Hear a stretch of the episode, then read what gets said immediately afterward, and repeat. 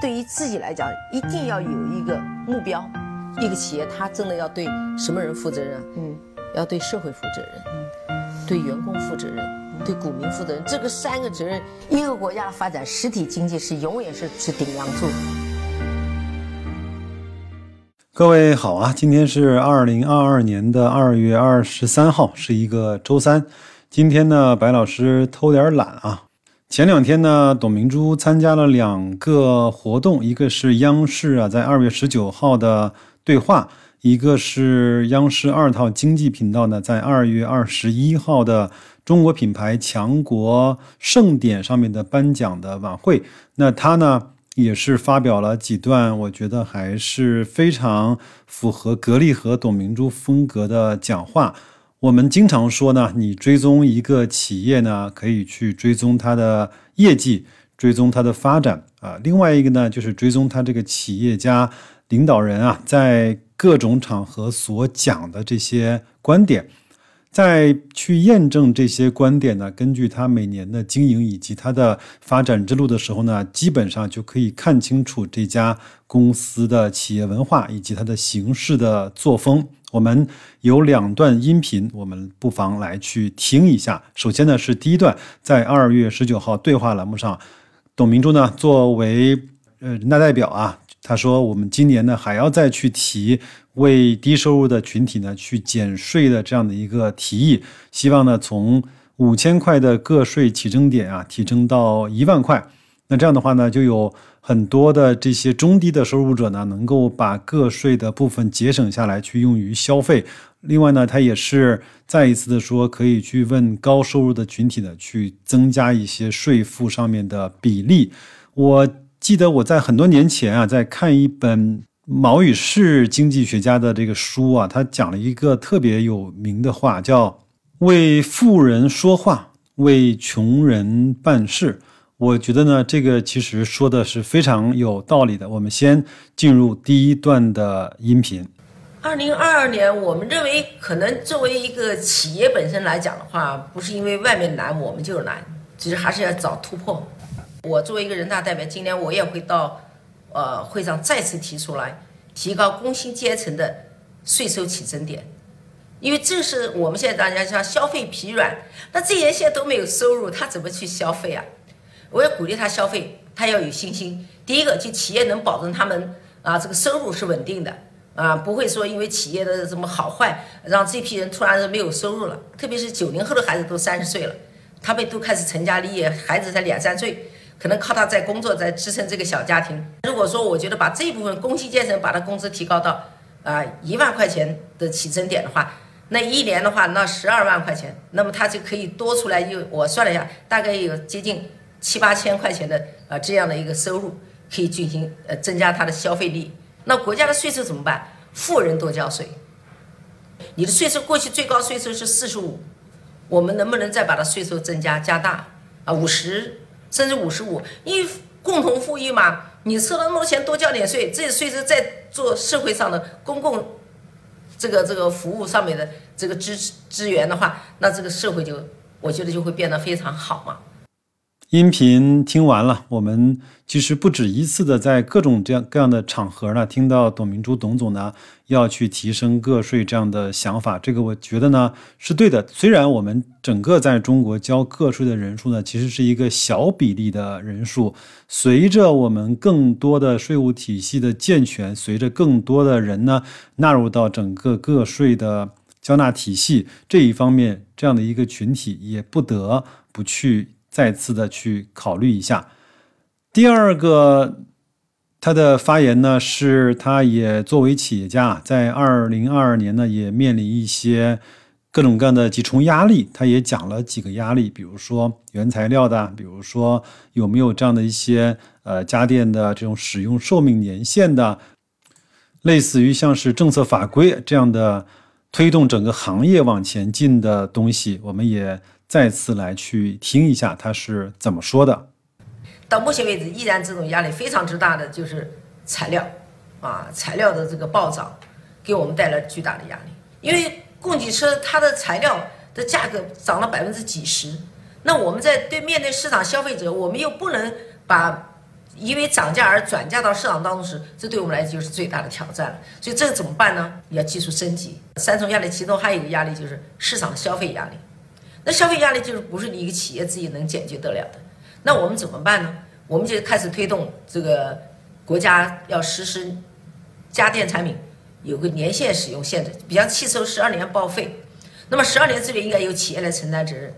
那么十二年以后，你如果不报废，可能消费者自己承担责任。这样就给企业带来一个什么动力？就是更加加大技术创新的能力。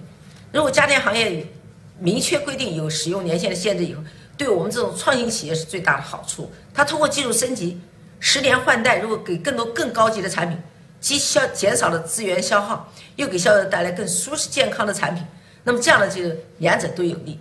那这样的话，像格力电器。已经有四亿多超过十年以上的啊空调，如果推动这个拉动内需的话，因为消费者不了解产品好，那节能了。过去我们可能用空调一年三千块钱，但用新的空调大概一年电费只要一千块钱，你本身节约的电费就可以足够支撑换一台新的空调。那么企业也拉动了这个企业成长。好的，音频听完了，我觉得在这些音频中呢，我们能够听到长期以来啊都在。表达相类似的企业精神的董明珠的讲话。那二月二十一号晚上呢，在央视的二套啊，举行了叫“中国品牌强国盛典”这样的一个晚会。董明珠呢，也是作为格力的代表人来去接受了央视颁的一个奖。我们来听一下央视对这次格力是怎么来去形容的，而格力的董明珠在这次颁奖晚会上又。贡献了哪一些我们称之为金句的东西？我相信有两个呢，一定会很吸引各位的眼球或者是目光。一个就是从格力电器到格力电器的转变，好像我在前面的节目中刚刚讲过这句话。我认为在不远的将来，一定格力电器就是生产那个家电电器的那个电器会变成。代表着工业集团的电气化制造的那个格力的电器，在这一次的节目里面呢，我也是第一次听到董明珠用了这样的表述的方式。另外呢，还有当主持人问董总啊，你希望和谁来打造一款联名款的时候，旁边站的有京东、有安踏，好像还有中国银联吧，我忘掉了啊。但是呢。董明珠说了一个让大家可能想不到的，他要和那个单位进行一个联名款的提议，我觉得也是挺有意思的。那各位，我们就听一下这段的音频。可能很多听友啊只关注谷爱凌啊，他们拿奖牌了。但是这次在冬奥会的时候，作为制冷行业的专家，格力呢到底为整个冬奥会贡献了多少属于自己的科技和力量？可能大家还不是特别的清楚。那么音频和节目的最后，我们就来一块儿听一听格力在其中都贡献了自己的哪一些力量。在听音频之前呢，允许白老师再淘个气啊！我想做一个小小的实验。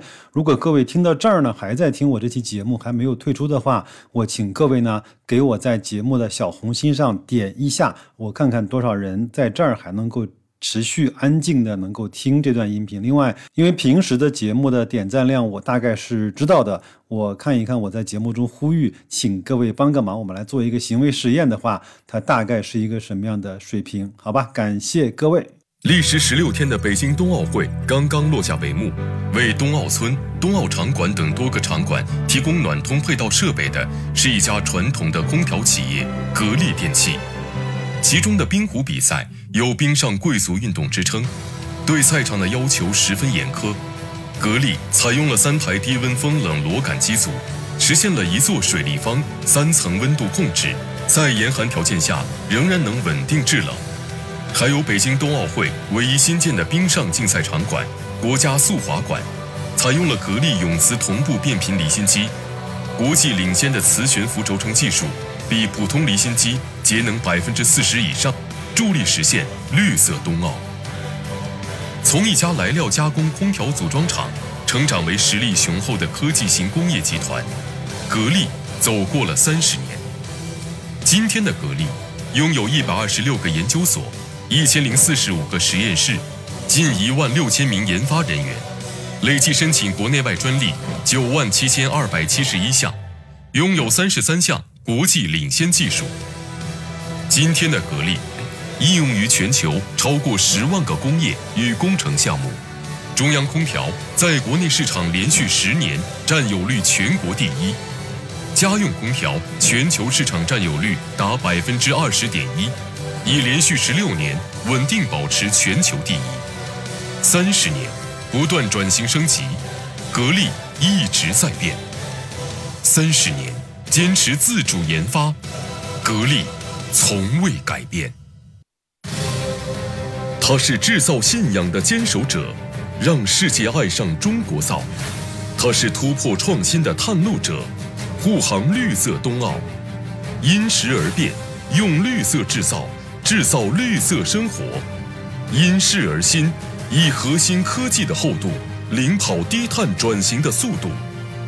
中国品牌强国盛典，国品之光品牌，格力电器。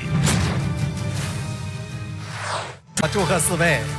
董总好，很高兴我们又见面了。在很多人的心目当中啊，让世界爱上了中国造的格力，早已经凭着自己的科技创新，站在了全球空调领域的山顶之上。所以我们很好奇，站在山顶的格力，下一个增长空间究竟在哪儿？您能透露一下吗？高峰是没有止境的。那么作为格力电器，从家电品类的制造，到我们自主掌握研发技术，可以这样说。从格力电器已经到格力电器的转变，我们现在拥有了自己制造装备的能力，我们有自己，关键是能够对技术领域核心部件的掌控。但是对我们来说，即使你在山顶上，头顶依然有星空。谢谢。随着这样的一个转型，我相信我们的市场空间一定会越变越大。每一家企业，他们都用自己独特的方式在擦拭着品牌的光芒。而在今天品牌打造的过程当中，扩大影响力的过程当中，有一个很多人都喜欢用的方法，就是推出联名款。我知道董明珠女士其实对自己的格力品牌是真爱有加。如果说您可以有机会来做一个联名款，在全场所有的品牌当中来挑选一个合作伙伴，您会选择谁来推出这个我们创意当中的联名款呢？哇！我发现好多人的眼中都散发出了特别的光芒了。我希望和央视打造联名款。好，这个可以有，这个必须有。为什么？因为今天格力电器是第二次站在这样舞台上获得这样的奖。但我想，一个格力是不行的。中国品牌之光应该照耀世界。我就希望和央视共同努力。让更多的中国制造能够走进中国品牌，获得这样的光芒。哇，谢谢董总啊！谢谢您在现场找到的这个联名款，其实说出了我们很多人的心声。我们真心期待这个联名款即刻诞生。谢谢董总。